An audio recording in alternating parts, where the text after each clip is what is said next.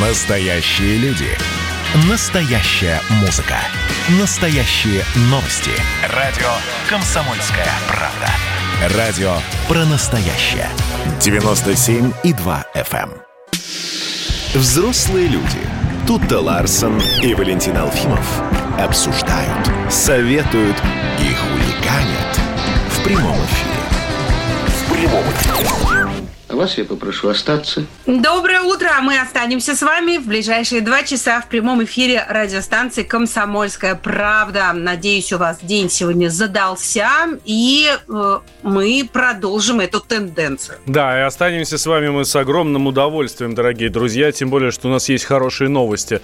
Ну вот, например, в, в Москве начинается бабье лето и закончилось, э, закончилось обычное лето, начинается бабье лето, да, мы слышали, слышали, синоптики об этом говорят. С сегодняшнего дня в Москве отличная температура, плюс 20, 21, и дождей не будет, но это всего лишь на протяжении недели. Ну а дальше уже похолодает. А Слушай, это- я вообще уже запуталась. У нас осень и астрологическая, астрономическая, и метеорологическая, и календарная. Со всех сторон обложили. А, Да, и сегодня день равноденствия, вот этот вот, да, а мы а, м, тут возвращаются все время э, разговоры о том, чтобы там переходить на зимнее время, не надо переходить на зимнее время. Ну, в общем, много-много всего интересного. Вот. Ну, ладно, если у нас тут тепло, то э, э, Иркутск трясет. И трясет не от холода. А, Ну, наверное, к сожалению, да. От холода пережить можно, и в этом ничего страшного нет. Тем более, что у нас более-менее налажено все там ЖКХ. Вот, ночью в Иркутске произошло землетрясение. Ночью по местному времени у нас был вечер, там в 9, в 9 вечера, в 9.05 пи- были первые толчки, в 9.20 были э, вторые толчки, причем достаточно сильные. Но давайте сейчас вот коротко по подробностям, что, собственно, там произошло. М, м, э, Эпицентр... Первые толчки, да, зафиксировали, э, э, э, да, ты уже сказал, э, через э, там в 2.05 по местному, через 15 минут повторились тол- толчки с Да, это я вот так говорю, что 9 по Москве, а по местному это 2 часа ночи было. Да, Вы понимаете, да, ну то есть все спали, прикинь, ты спишь, у тебя кровать начинает ходуном ходить. Да, и и ты просыпаешься в панике, не понимаешь, что происходит. Вот, но на самом деле действительно животные предупреждали людей. И, я, я много читала, в принципе, о том, что они задолго до начала этих всех событий чувствуют приближение землетрясения. И в регионах-то с повышенной пи-активностью, э, не пи, господи, простите, а, э, как это называется, сейсмической, люди на это обращают внимание. Но э, я думаю, что м, вряд ли в Иркутске вообще э, когда-либо кто-нибудь бы предполагал, что может случиться землетрясение. А Оно Э, было достаточно мощным. Ты знаешь, а вот мы накануне общались с местными жителями, они говорят, да регулярно, регулярно трясет. Последний раз сильное землетрясение было в 2008 году. А Оно было вот похожей силы. Вот сейчас в Иркутске 5,5 баллов было, а тогда там чуть ли не 6 баллов. А в эпицентре было чуть ли не 9 баллов. Сейчас около 8. Но сейчас эпицентр находился очень близко от поверхности Земли. А, Это было... м, Вот этот эпицентр был в Слюдянском районе, 15 километрах от поселка Култук.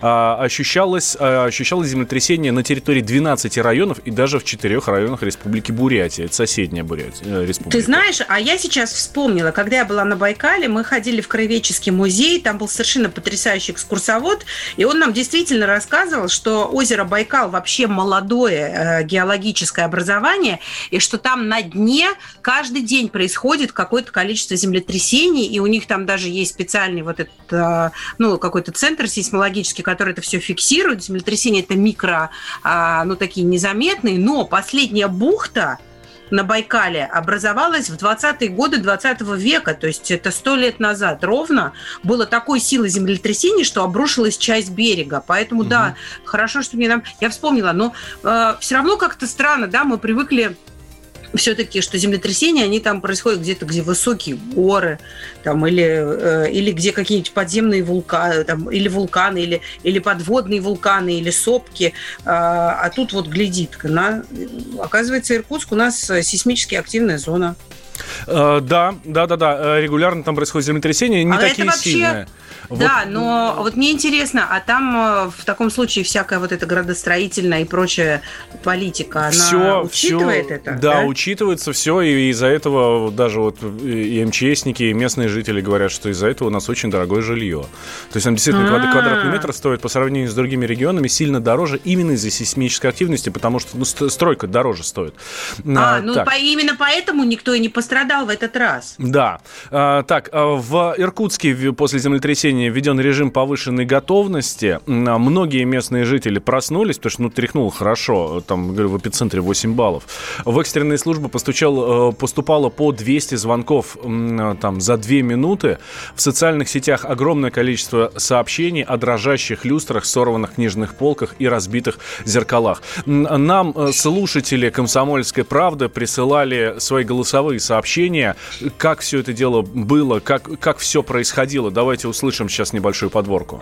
Смотрю телевизор и вдруг понимаю, что начинают держаться за кровать просто потому, что штормит. И коты ходят такие загадочные. Живу в частном доме. Потрясло нехило. Жив-здоров, слава богу, все хорошо. Иркас как дымил, так и дымил. Но вот собаки на промплощадке где-то завыли очень сильно. Так прямо сильно ощутимо. Наверное, сравнимо с тем 24 августа. 15 этаж. Решил в коридоре переждать. Дверь очень открывалась и закрывалась в ванной. Ну так страшновато было. Честно говоря, очень перепугалась. И... Ну это настолько сильно жутко. Это просто вот у меня вот мурашки вообще вот не сходят просто с меня. Комната ходуном заходила, вся прямо заколыхалась. Я теперь понимаю, почему у меня коты орали когда я домой пришел, это было где-то в начале седьмого, они очень беспокойно себя вели. Нормально так люстра покачалась. Мне кажется, если бы я спал, я бы, наверное, не проснулся бы даже. Но сейчас, конечно, страхово. Схватил телефоны, схватил сумку, потом постоял, подумал, положил все обратно.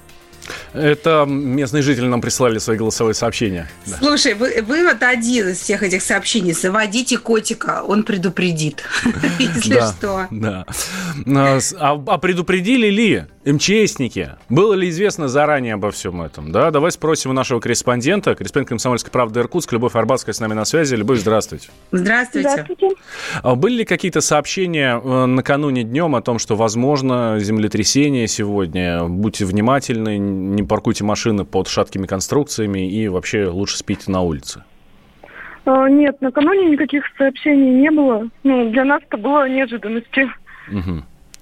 А, а обычно вообще в таких у вас бывает, э, когда вот, ну, э, ожидается какая-то сейсмическая активность, предупреждают, или она никогда не бывает э, ощутимой для людей?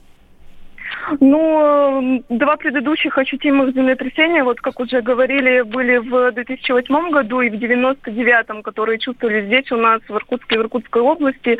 Тогда, насколько я помню, также не было предупреждений, и мы вот сейчас с учеными связывались, э, говорили о причинах э, землетрясения, частоте. Ну и то есть э, ученые затрудняются прогнозировать пока точно, когда, где произойдет именно сильное землетрясение ощутимое. А, ну, Люб... а они могли вот это вот предсказать хотя бы там, ну, за час до начала? Нет, никак? Нет, нет, нет. Насколько мне известно, пока нет. А, хорошо, а, Люб, что, вот сейчас у вас уже день, да? Угу. Что э, говорит МЧС по разрушениям, по, по пострадавшим? Какие последствия землетрясения это принесло? А, на данный момент э, нет сообщений о разрушениях и о пострадавших, э, но в течение дня будут э, вестись обследования везде, в Иркутске, также еще в 12 районах области, где ощутимые подземные толчки были, то есть будут проверять все здание, электричество. Ну, на данный момент сообщения о каких-либо серьезных, ну и вообще каких-либо разрушениях, связанных с землетрясением, нет. Вы знаете, я сейчас вспомнила еще одну историю. Я когда-то была в Алма-Аты, а, мы вели на стадионе большой концерт, и меня поразило, что а, во всех абсолютно помещениях стадиона на стенах было написано в случае землетрясения стоять здесь. И там были какие-то специальные вот арки безопасности. Говорят, что вообще во время землетрясения надо стоять в дверном проеме, если ты оказался в, в эпицентре. Есть ли какие-нибудь уроки там, я не знаю, вот, ну, есть же у детей там ОБЖ или что-то в этом роде? Вообще как-то граждан обучают в Иркутске, раз там сейсмическая активность, э, вести себя во время э, землетрясений? Э, разумеется, мы со школы все уже твердо зазубрили, что да, действительно нужно э, бежать в дверной проем, э, либо в ванну подальше от окон. А, соответственно, если на верхних этажах высотки, то ни в коем случае не спускаться на лифте, а идти на лестницу. Если дверной проем, то опять-таки лучше во входной двери. То есть все это мы проходим на ОБЖ и заучиваем так, что это действительно запоминается. И вчера вот первым порывом было именно встать в дверной проем, то, что отложилось вот со школьной скамьи. Угу. Да, да, Любовь. Э, спасибо большое. Любовь Арбатская, корреспондент «Комсомольской правды» Иркутск. Видите, ну, слава богу, все более-менее нормально. Землетрясение было сильное, но пережил э, его Иркутская область, местные жители э, совершенно спокойно. Об этом, кстати, и сейсмолог Петр Шибалин говорит. Он говорит, что иркутянам можно спать спокойно. Обязательно будут, но ожидать то, что они будут сильнее, это достаточно маловероятно. То, что они будут, то интенсивность, это, скажем, в Иркутске даже 5 баллов может повториться, это весьма вероятно. Но в самом Иркутске 5 баллов не вызывает серьезных разрушений, хотя какие-то повреждения зданий, конечно, возможны. Несомненно, в 2008 году землетрясение было гораздо более сильным. Оно было в районе эпицентра, оно достигало 9 баллов. Оно было существенно сильнее, чем сегодняшнее землетрясение. Это Петр Шабалин, э, сейсмолог, э, директор Института теории прогноза землетрясений и математической геофизики РАН. Ну, а, конечно, 40 многоквартирных и 30-20 одноэтажных э, домов в Слюдянке без света – это не очень приятно, но, слава богу, ничто не разрушилось, и никто не погиб, и не пострадал. И мне кажется, это очень хорошая статистика. Да. Делаем перерыв, сразу после него возвращаемся. Тут Ларсен Валентин Алфимов. Но вы же взрослые люди. Это было начало это действительно история, которая будоражит. Так вся страна обалдела. И Россия родина слонов, она от океана до океана, да. И мы, мы всегда правы, мы никогда не сдаемся. И самое главное, что же будет дальше?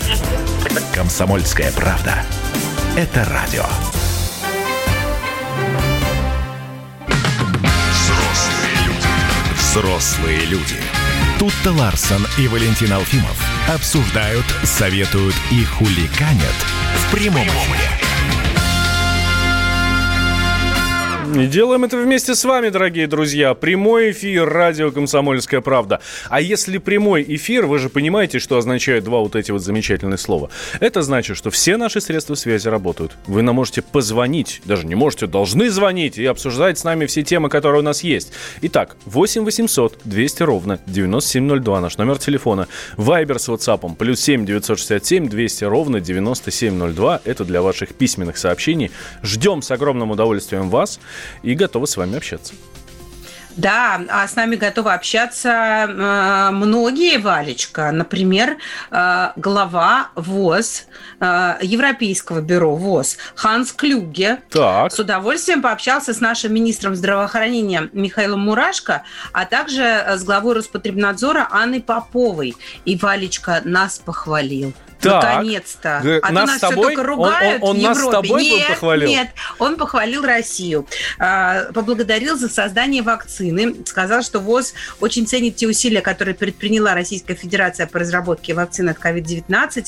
Благодарю Россию за ее прекрасные действия по созданию безопасной и эффективной вакцины. Так непривычно звучит в устах европейца. Обычно мы а, только все плохое делаем, а тут вдруг что-то хорошее.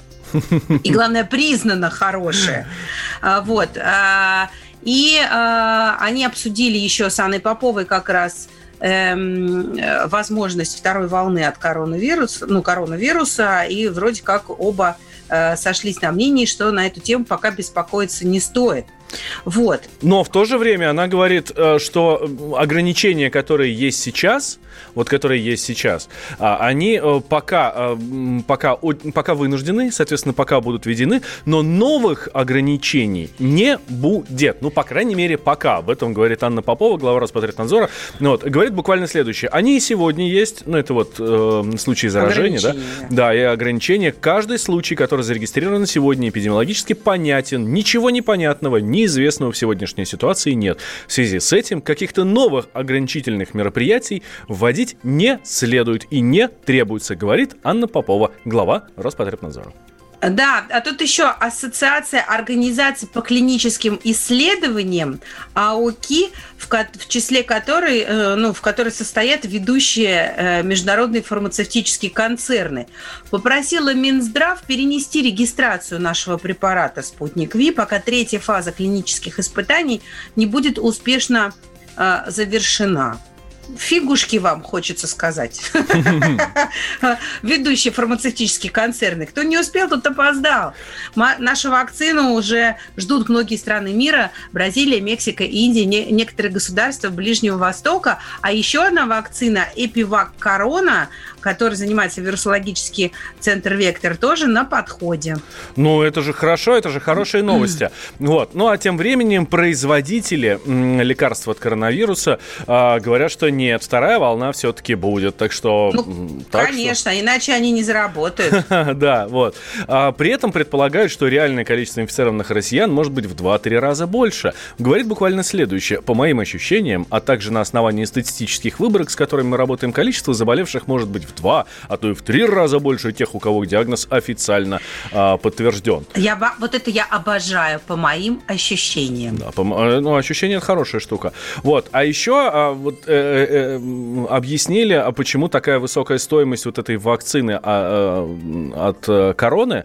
Вот, помните, тут накануне мы же говорили, что будет, будет, это лекарство будет доступно в аптеках, стоить, стоить оно будет 12 320 рублей за упаковку.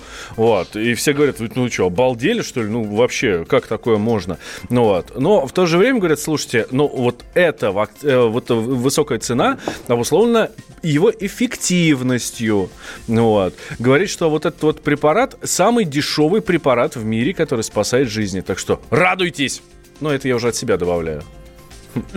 Ну, э, извините, уважаемые производители этого дешевого препарата, ради вас мы второй волной коронавируса вряд ли согласимся побыть. Да. С нами на связи Николай Крючков, генеральный директор э, контрактно-исследовательской компании, эксперт по международному здравоохранению и, что самое важное, эксперт по лекарственным препаратам и их лицензированию. Николай Александрович, здравствуйте. Здравствуйте. Доброе утро. А правда вот эта вот вакцина, которая есть сейчас, которая будет на рынке а за 12 тысяч рублей, она самая лучшая в мире? Вы да все... не вакцина, а лекарство. Ну, лекарство. Вы, вы же все про таблетки знаете. Ну, уточню, да, это не вакцина, это препарат на основе э, активного вещества фавипиравир. И на самом деле, э, открою секрет, это не один препарат, а целых три. Угу. Сейчас уже зарегистрирован на рынке, и, возможно, будет четвертый в ближайшее время. И сейчас проводятся вот эти клинические исследования этих четырех препаратов. Вот. Что касается самого препарата, то это, вообще говоря, оригинатор из Японии – срок патентной защиты не так давно вышел, и, соответственно, вот сейчас началась пандемия, а потенциально препарат вроде бы как должен действовать в отношении коронавирусной инфекции. Соответственно, начались э, срочные регистрации в разных странах, и сейчас хочу сказать, что вот э, за лето и вот последний, там, скажем, июль, август месяц, а также вот даже в сентябре, в нескольких странах, кроме России, он также был зарегистрирован, а именно в каких странах? Это Индия, Э, в Китае ограниченное применение, э, совсем недавно Индонезия, вот буквально э, на неделе. Вот. И, соответственно, сейчас ожидается еще там в нескольких странах. А что касается э, западных стран, то там будет позже, пока регистрации нет, поскольку клинические исследования не завершены. Ну и, соответственно, вот в России уже три препарата зарегистрированы. Значит, э, по поводу цены. Э, интересный вопрос, действительно. Дело в том, что на самом деле надо понимать, что основной канал продаж этого препарата – это не коммерческий канал, не через аптеки. А основной канал продаж э, и будет, я думаю, так и останется, это госпитальный сектор, то есть это госзакупки. госзакупки. Соответственно, э, один из представителей производителя совсем недавно в СМИ сказал, я думаю, ну, скажем, близкую к правде вещь, то есть фактически речь идет о том, что цена в канале госзакупки не может быть э, э, ниже, зна- значимо ниже, чем таковая в коммерческом секторе. То есть они не могут продавать э, в аптеках, скажем так, по 6 тысяч, а в госзакупках, скажем, по 12 тысяч. Соответственно, здесь речь идет о том, что цена должна быть, ну, хотя бы примерно сопоставима. Вот. Поэтому сейчас ведь речь о чем идет? Да, в канал продаж попадает этой неделе. Пока небольшие партии, со следующей недели это будет большее количество. Но здесь ведь важен спрос. Пока непонятно, будет ли спрос реальный. Но по сути, что это вообще за препарат? Это противовирусный препарат, так? Да-да-да, это противовирусный препарат, а, с, э, с, в общем-то, с, с, по сути, нарушающий а, репликацию, то есть размножение вируса в клетках. То есть человек принимает этот препарат курсами, а вирус, э, что затрудняет размножение вируса, то есть вирус прекращает активное распространение в организме. Да? А, ну, вроде бы мы как вчера вот читали, история. да, но мы вчера читали инструкцию, и там такое количество побочных э, эффектов серьезных, что, в общем, ну, стоит ли на этот препарат вообще обращать внимание? Ну, смотрите, смотря э, в каком случае. То есть я думаю, с учетом э, там э, ситуации, пандемии, а также ранних данных, на самом деле о чем говорят ранние данные исследования, да? Э, на оригинатор, то есть японский препарат, фактически, э, ну, ходят такие слухи, уже есть публикации в японских СМИ, о том, что в ближайшую, может быть, две недели будет опубликован отчет, ну, статья по отчету а, по завершенному клиническому исследованию. Клиническое исследование только-только завершается, но еще не завершено на оригинатор. Что касается вот этих наших препаратов, воспроизведенных, это дженерики, то на них клинические исследования тоже не опубликованы. Есть пресс-релизы от компаний-производителей, и также, естественно, отчеты, вроде бы как а, один из них уже подан в Минздрав, но я не могу это проверить. По крайней мере, Ну, в общем, пока это такая темная лошадка, этот препарат. да, но по поводу, вот коротко скажу, по поводу побочных да, эффектов. Действительно, этот препарат э, ну, имеет много побочных эффектов довольно-таки. То есть у э, больше чем четверти принимающих они выявляются, да, у тех э, людей, которые принимают. И самый опасный побочный эффект – это тератогенное влияние на плод, то есть он способствует возникновению уродств плода и, соответственно, Ой-ой-ой. э, соответственно Ой-ой-ой. выкидыши. Да, Да, это самое Николай, серьезное. Спасибо спасибо большое, большое. да. Николай общем, Крючков, эксперт по лекарственным меня. препаратам, был с нами Да. на связи. Да. Делаем перерыв после новостей. Мы вернемся. Да, тут и Ларсен, Валентин Алфимов. Никуда не переключайтесь. Бу- Будьте здоровы, самое главное. И вот за эти там несколько минут э, не дышите ни на кого. Майской средиземною зарею Небо я с тобою обнимал. Весть летела песней над землею Космос для двоих отныне мал В дымке гасли пепельные звуки. Таяли сухие облака. Будущее радостно аукать Новую главу в судьбе слагать. Ночи дни искрятся Вместе овны и пастух Стынут на ветру. Вытри слезы плаца Пульс зовет сердечный стук. Рано поутру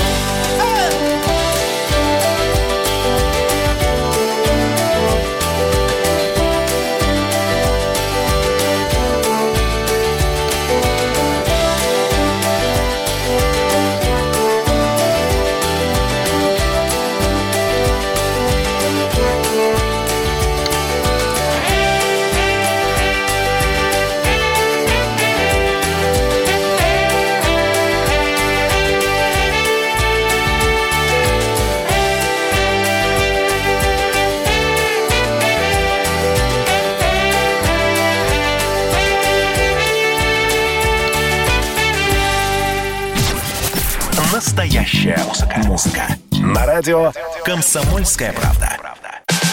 Взрослые люди. Взрослые люди.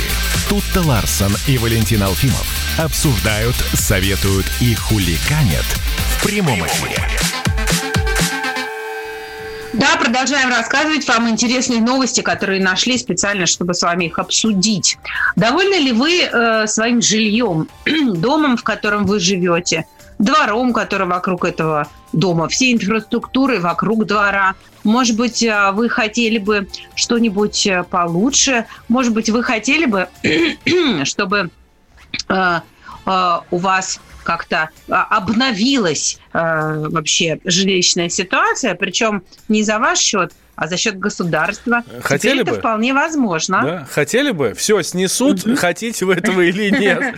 И перестроят все по, по новой, все сделают. Смотрите, в России разработан закон о всероссийском сносе и изъятии недвижимости. Звучит страшно, честно, но я вот когда читаю, понимаю, что елки-палки, у меня есть ощущение, что вот тот дом, в котором я сейчас живу, просто в один прекрасный момент придет дядька и скажет, о, это снести, и здесь построить что-нибудь более новое, более крутое, ну вот, и чтобы И прямо более было классно. дорогое. Конечно, Мгм. да. А тебя, Алфимов, куда тебя переселить? Ну, переселим тебя вон в тот дом, который ну, не мой, другой совершенно.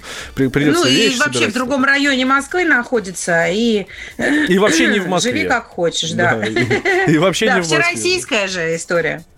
Да. А, Смотрите, местные власти а, могут наделить правом принимать программы сноса и реконструкции практически любого жилья, а не только аварийного. А, э, Законопроект разработан группой сенаторов и депутатов. Предусматривает он внесение поправок в ну, во всякий кодекс, там, градостроительный, жилищный, земельный та- и, там, и так далее. И говорится там о необходимости комплексного развития территорий с Да, возможностью... это красиво, все это красиво называется комплексное развитие территории. Да, но с возможностью принудительного изъятия недвижимости по всей стране. Да, правда, все-таки говорят о том, что, например, снести жилой дом можно будет, если а, его жители на это согласны. То есть, а, если, например, две трети собственников или нанимателей квартир одобряют э, решение о включении дома в программу реновации, тогда, а, значит, э, вот это вот обновление среды жизнедеятельности и создание благоприятных условий проживания граждан с нами произойдет. Но само понятие реновации в документе не упоминается. Исключить дом из этой программы разрешается одной третью голосов э, собственников жилья. Да. Вот в Совет Федерации рассчитывают э, принять этот закон до конца года. Это говорит один из авторов, председатель комитета по федеративному устройству и региональной политике Олег, Олег Мельниченко. Вот. Эм, И, э, и вот... Ну, звучит это все очень красиво, да, среда обитания, там городская среда, вот это вот обновление жизнь- среды жизнедеятельности и благоприятные условия проживания граждан. Но как-то мы, научные вообще предыдущим опытом, э, немножечко чувствуем себя э, напряженно, мягко говоря, и, и ничего хорошего от этих нововведений не ждем. Но, Вот. может быть, мы просто невежественные люди. Может быть. Ну вот здесь, смотрите, ваше спасение абсолютно точно, если ваш дом внесен как э, памя- э, памятник чего-нибудь. Например, вот э, я жил... Ой, да ладно, у нас в Москве вон сколько памятников посносили, и ничего. А в то же время, вот недалеко от тебя, на Шаболовке, дом, в котором я был прописан, он 34 года постройки. И я так, так радовался, думаю, елки-палки, ну снесут же. И он даже был внесен на, э, вот в список вот этот капитального ремонта, сноса, там вот эта всякая история, да. А потом говорят, нет, ваш дом это памятник эпохи э, сталинского конструктивизма, так что сидите вы э, на попе ровно, и ничего с вашим домом не будет. А там пятый этаж, потолки 4,5 метра, пятый этаж без лифта и деревянные перекрытия. Ты ходишь, а тебе снизу соседи стучат, ты что там топаешь, а ты в тапочках просто шаркаешь. Вот, неприятно. Вот. Но смотрите, а глава парламентского комитета по транспорту и эм, строительству Евгений Москвичев нам рассказал вообще, что подразумевает вот этот самый законопроект. Все будет, когда будет комплексное развитие округа или района или муниципального образования, и тогда все будет там, смотри, ни- ничего без согласия хозяина не будет сноситься. Ну, коротко и, и ясно. А, а кто хозяин? Вопрос, да? С нами на связи юрист, руководитель юридического бюро Родион Юрьев. Родион Николаевич, здравствуйте. Здрасте. Да, здравствуйте. А вот поясните, да, потому что как-то все это звучит немножечко угрожающе, да, что теперь можно вообще где угодно, что угодно снести. Ну, можно будет. Здесь надо отметить, да, этот за- законопроект еще не принят. Ну, э, что я хочу сказать. Во-первых, конечно, государство заинтересовано в том, чтобы расчистить территории, там, оживить строительство, убрать э, аварийное жилье. И, в общем, намерение э, вполне похвальное и хорошее. Э, проблема в том, что очень часто у нас на уровне исполнения все превращается в какой-то кошмар мягко говоря. Что меня волнует вот в этом законопроекте? Я посмотрел внимательно там на сайте Госдумы, э, все это выложено, можно ознакомиться. Э, да, там сказано, что, например, э, можно превращать в эту территорию под застройку те земельные участки, на которых находится более 50% от общей площади аварийных домов. И вот в этом уже я вижу прекрасное поле для злоупотребления со стороны государства. Вот вы сейчас говорили о том, что если ваш дом памятник, или то вам не о чем беспокоиться, э, или там вокруг вас нет аварийных домов, то это на самом деле вам может только казаться. Потому что я прекрасно знаю такие... Если кому-то когда... надо, он признает его аварийным, да? Нет, нет, не обязательно даже это делать. А можно, нигде не сказано, то каким образом формируется этот земельный участок, который относится к территории. Это мы э, с вами предполагаем, что он должен быть там квадратным, круглым или каким-то более-менее плотным да, по э, площади. А ничто ведь не мешает сделать земельный участок э, между, там, на расстоянии двух километров и между ними соединить тонкой линией там, шириной в один метр. И я такие земельные участки видел. И это будет одним земельным участком. И вот уже у вас э, ваша территория на которой находится 50% аварийных домов, хотя этот аварийный дом в километре от вас. Никаких проблем. Э, муниципальное образование все это делают, и такие земельные участки регистрируются, и это проходит. И вот вам уже возможность признать э, такой территории и злоупотреблять как угодно, потому что там сказано по поводу согласия собственников, э, там двух третей и все такое прочее. Но это ведь э, вопрос э, не такой простой.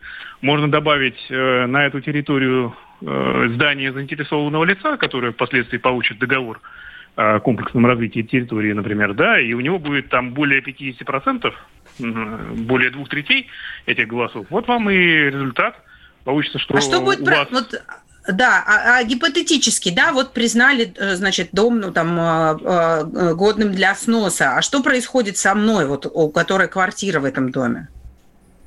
Ну, вам должны предоставить жилье. Э, что такое равноценное жилье? Это вообще отдельная история, она очень старая.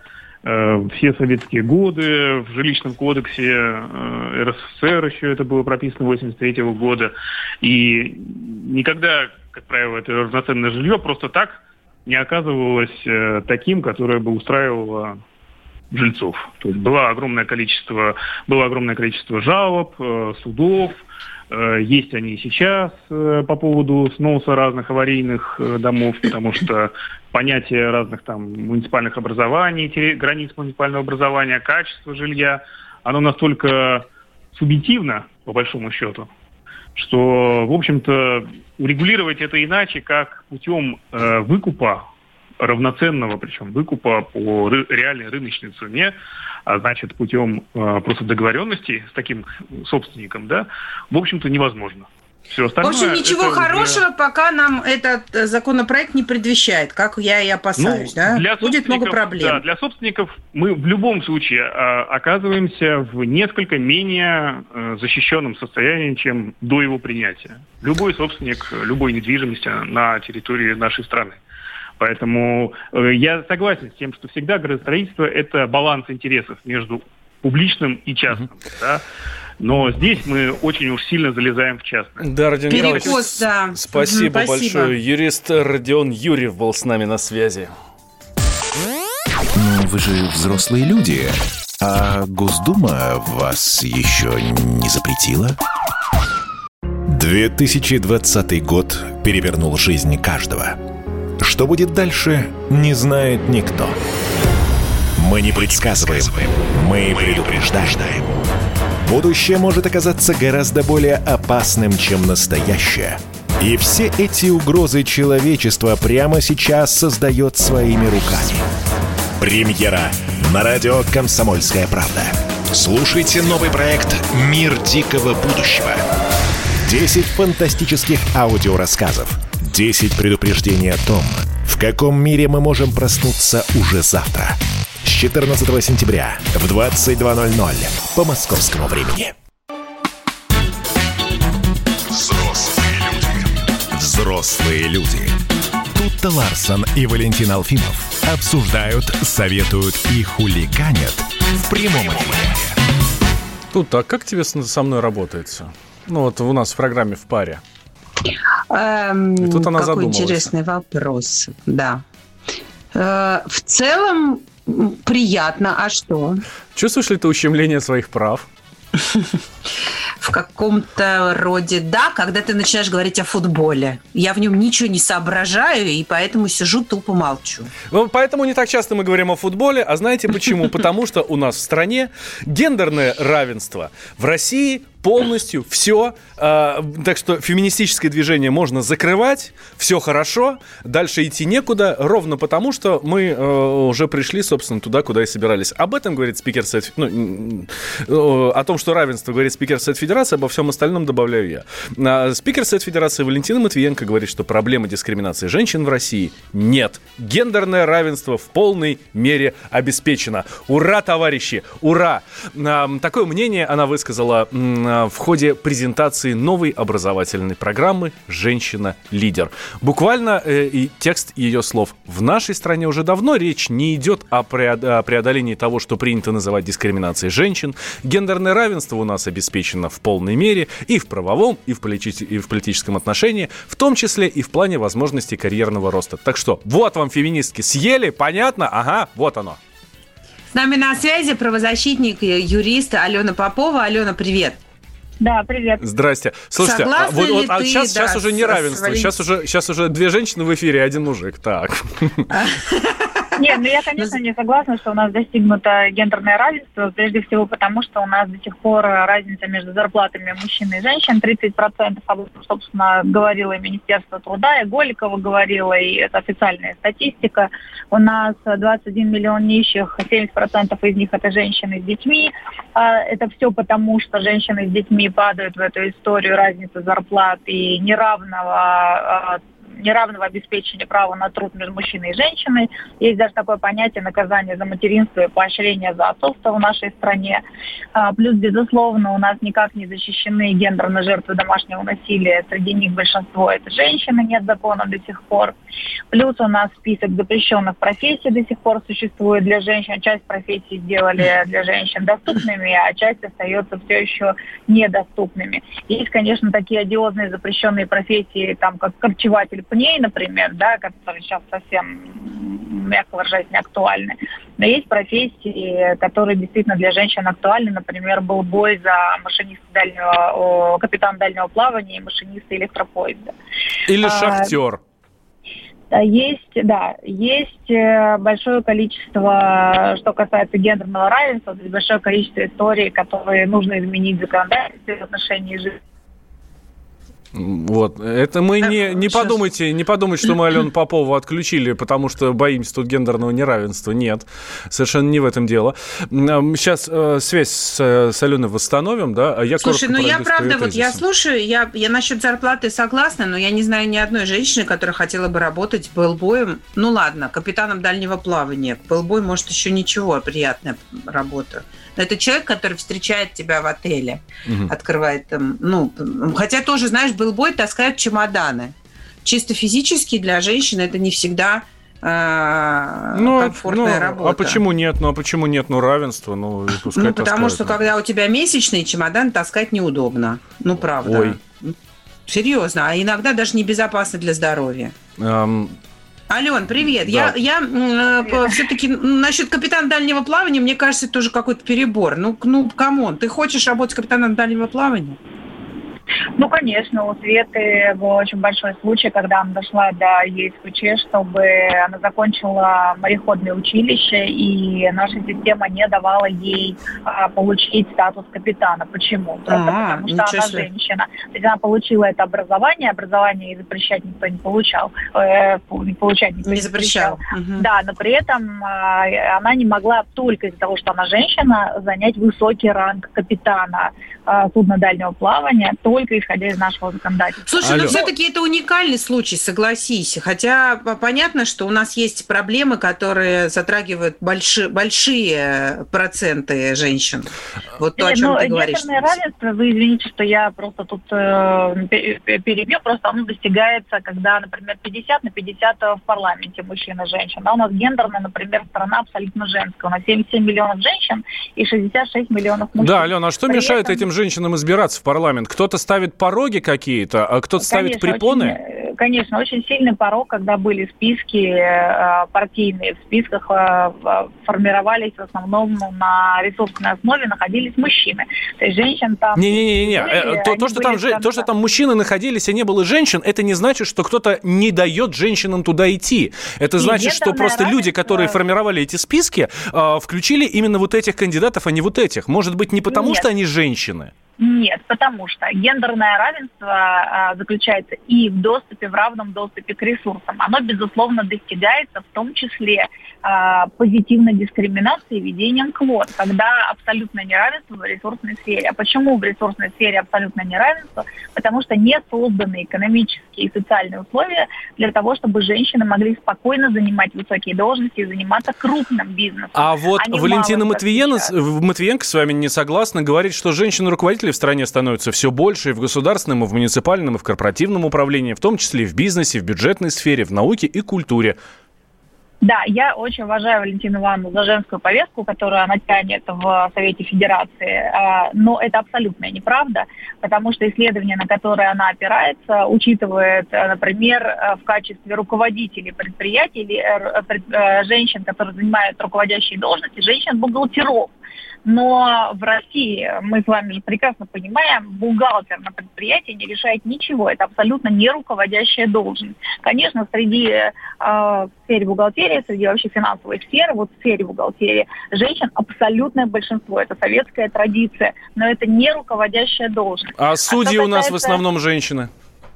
Судьи в основном женщины, потому что э, в судейском аппарате, полностью подчиненном вертикально государственной власти, э, женщины, судьи не выносят решений самостоятельно. Это и так понятно, это и так все знают. Это как раз вопрос о, о равенстве заключается в том, что женщины, занимающие руководящие должности, например, депутаты, сенаторы, судьи, являются независимыми и принимающими решения самостоятельно. У нас этого нет. Поэтому, когда Валентина Ивановна говорит, что женщин на управленческих должностях становится больше, я знаю, на какое исследование она опирается. Вот я вам объяснила, в чем абсолютный косяк этого исследования. Это действительно неправомерно говорить, что у нас много женщин-руководителей. А что касается женщин в совете директоров, огромное количество инициатив есть, э, чтобы женщины были в совете директоров. Девять лет назад в совете директоров э, одного из ведущих банков России была одна женщина на весь совет директоров. В совете mm. директоров женщин нет практически вообще. Да, Ален, Ален, спасибо большое. Правозащитница, юрист Алена Попова была с нами на связи. Слушайте, ну вот а, а, в московском «Спартаке» футбольном, да, по сути, два, а, два сейчас руководителя. Леонид Федун, председатель совета директоров, и его советник, да, э, советница, я бы так сказал. Ну вот есть здесь а, и футбол, и спорт, и гендерное равенство. Господи, комбо. Но вы же взрослые люди. И давайте мы сейчас э, проведем ну, достаточно объемную беседу про... О нашем будущем, в котором теперь возможно все. Раз и сделали некий прорыв. Вот сегодня мы хотим поговорить, прорыв ли это, почему так много шума. Вся страна слышала об этом. Есть те, кто смотрят в небо и мечтают о звездах. Комсомольская правда. Это радио.